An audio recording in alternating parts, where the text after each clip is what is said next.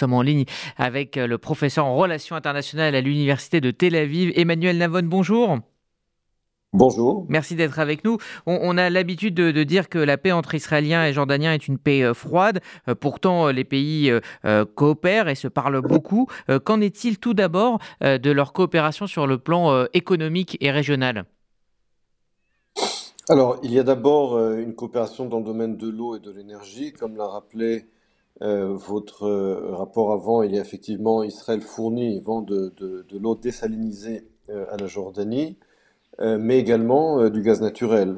Euh, la Jordanie et, Israël font tous deux partie du Forum méditerranéen du gaz naturel qui avait été établi en 2019 et qui inclut d'autres pays de la région comme la Grèce et, Chypre.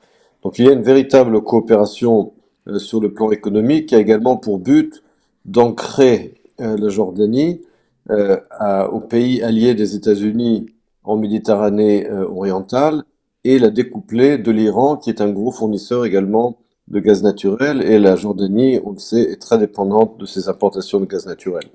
Alors au niveau euh, politique et diplomatique, la, Jordanie, on, l'a dit, euh, administre donc les lieux saints musulmans à Jérusalem via le, le WAC. Le WAC.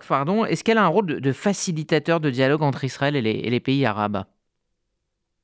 Aujourd'hui, euh, Israël n'a pas besoin de la Jordanie pour dialoguer avec le monde arabe, puisqu'Israël aujourd'hui a des relations diplomatiques qui vont du Maroc aux Émirats euh, arabes unis. Euh, et en ce sens, effectivement, le statut de la Jordanie a été amenuisé, je dirais, par les accords d'Abraham. Puisque avant les accords d'Abraham, Israël avait des accords de paix uniquement avec la Jordanie et l'Égypte. Ça n'est plus le cas aujourd'hui. Effectivement, les Jordaniens se sont sentis un peu mis à l'écart, je dirais, par la normalisation entre Israël, les pays du Golfe et euh, le Maroc.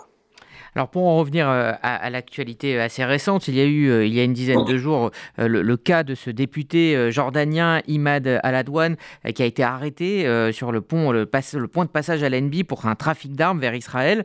cette affaire peut-elle dégrader les relations entre les deux pays qui, on l'a dit, sont assez assez compliquées quand il s'agit de la question palestinienne? Alors, il, y a un grand écart, je dirais, entre euh, la coopération économique dont on a parlé tout à l'heure entre Israël et la Jordanie d'un côté, et euh, les positions officielles, les déclarations officielles du souverain euh, jordanien qui, en général sont assez hostiles à Israël. Pourquoi? Eh bien, essentiellement parce que la position politique du, roi jordanien est fragile.